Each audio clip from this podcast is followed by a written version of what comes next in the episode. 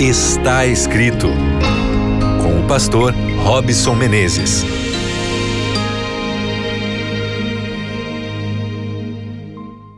Olá para você que está já conectado aqui comigo no programa Está Escrito, aqui na sua rádio Novo Tempo, a Rádio da Esperança, que traz sempre boas mensagens para você todos os dias, claro, baseando-se na palavra de Deus, mas também nos ajudando a nos aproximar da espiritualidade que Deus espera que a gente tenha, né?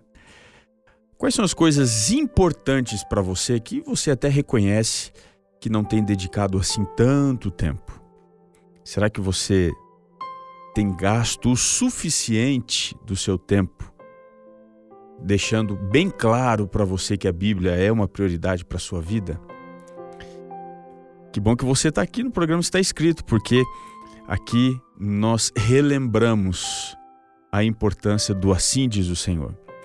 Nós mergulhamos aqui na revelação e assim a gente vai crescendo dia a dia, especialmente quando o assunto são as nossas emoções, né?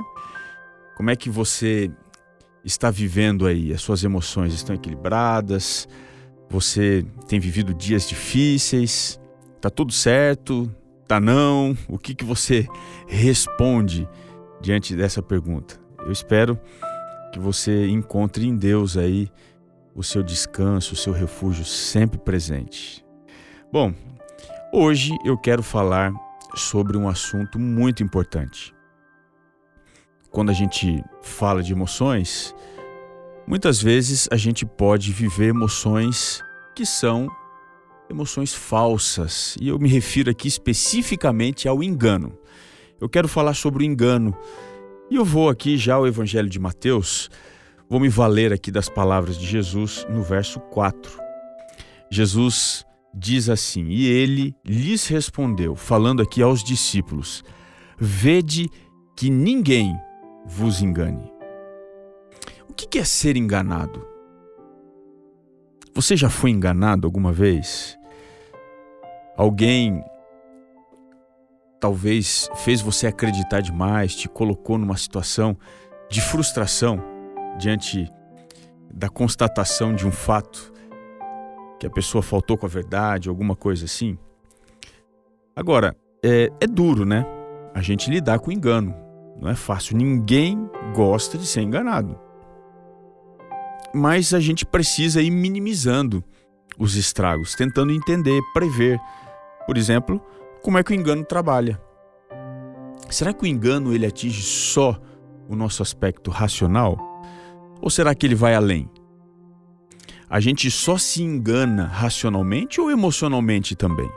Será que em algum momento você quem sabe aí entrou num relacionamento que foi um barco furado, você se enganou, você fez uma decisão de sociedade, isso atrapalhou profundamente as suas finanças pessoais, da sua família. Ou quem sabe você confiou em alguém e essa pessoa não se mostrou digna. E assim você, quando enganado, teve que juntar os cacos. O que é ser enganado? Vamos dar uma olhadinha aqui no que significa de acordo com a Bíblia. Ela é sempre o nosso ponto de partida, está escrito. Então a palavra enganar, especialmente aqui no Novo Testamento, quando a gente lê no verso 4, vede que ninguém vos engane. Na língua grega, a palavra é planaó, que significa fazer vagar, é desviar, é fazer alguém perder o rumo. Enganado ele ficar andando, girando, girando sem chegar no seu destino. É desviar-se do caminho correto, é você mudar o circuito da pessoa, mudar o curso. A pessoa está indo para um lado sem saber para onde ela está indo. Geralmente, o engano ele pode ser vivido de duas formas, ativamente. Quando você fica vagando no erro, você faz uma coisa que é errada, não tem destino, você faz uma coisa que é autodestrutiva você fica vagando, perdido no erro, sem conseguir fazer aquilo que é certo, isso ativamente.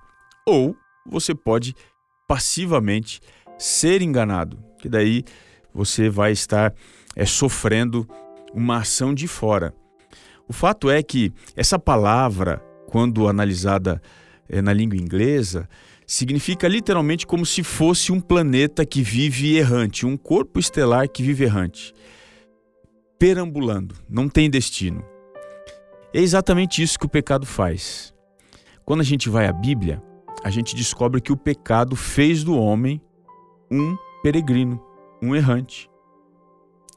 Por exemplo, eu quero ler aqui para você Gênesis 4, o verso 12. A primeira vítima se a gente pode assim dizer, do engano, da mentira, daquilo que ele fez de errado, foi o próprio Caim. E diz aqui o texto, o verso 12 do capítulo 4 do Gênesis: Quando lavrares o solo, não te dará ele a sua força, serás fugitivo e errante pela terra. Aqueles que enganam, e até mesmo aqueles que são enganados, são pessoas errantes, que não têm destino, estão perdidas. Mas será que somente aqueles que são enganados, somente aqueles que vivem o engano ou sofrem o engano é que vivem como errantes? O contexto bíblico apresenta uma curiosidade. Por exemplo, quando você vai analisar a vida de Abraão, por exemplo, né? Ele foi forasteiro, ele foi estrangeiro, ele perambulava, é isso que diz lá em Deuteronômio 26, o verso 5, e também em Gênesis 23, o verso 4. Ele se reconhecia um forasteiro, um peregrino. Ele sabia que ele não tinha destino. Mas será que Abraão era uma pessoa que estava enganada quanto à sua fé? Um outro caso também é o caso de, do, do, do povo quando saiu do cativeiro egípcio. Lá no livro de Josué, capítulo 5, verso 6, diz que o povo vagueou por causa da sua rebeldia durante 40 anos. Também esteve errante.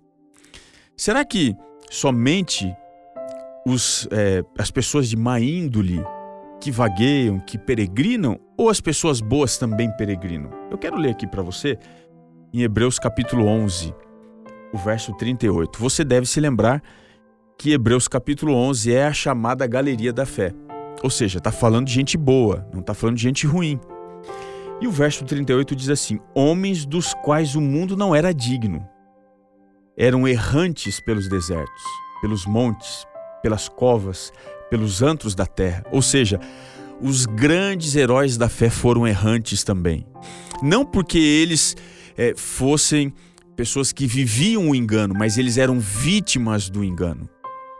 Eles estavam de passagem, vagueavam, Portanto, vaguear, você está perdido em algum momento, você sofrer o efeito do engano, não é um problema. Na lista aqui em Hebreus, a gente vê que esses homens eram errantes pelos montes, mas o que faz a diferença? O verso 39 e 40 eu quero ler aqui com você. Ora, todos estes que obtiveram bom testemunho por sua fé não obtiveram, contudo, a concretização da promessa. Ou seja, Pode ser que nesse mundo você sofra constantemente com o engano e assim como os heróis da fé, não veja tudo dar certo do jeito que você quer que dê certo. Mas continua dizendo: por haver Deus provido coisa superior a nosso respeito, para que eles, sem nós, não fossem aperfeiçoados. A palavra aqui aperfeiçoado na língua grega significa literalmente alguém que é levado ao seu destino certo, alguém que consuma uma tarefa, alguém que chega no estágio final, alguém que passa por todo um processo. Ou seja, ainda que a gente sofra o engano, ele não pode impedir o nosso destino. Ele não pode nos fazer permanentemente ou eternamente ficarmos vagueando. Deus pode nos aperfeiçoar, ou seja, pode nos levar para onde nós precisamos estar. Se você está sentindo perdido agora, se você acha que nada mais faz sentido, lembre-se: Deus sabe onde, como, quando você precisa ir e você precisa chegar. É só você segurar na mão desse Deus poderoso que ele vai te levar na hora certa, no lugar certo, para você fazer a coisa certa. E não se esqueça, está escrito: nem só de pão viverá o homem, mas de toda a palavra que procede da boca de Deus. Um grande abraço e até o nosso próximo encontro aqui no seu programa está escrito.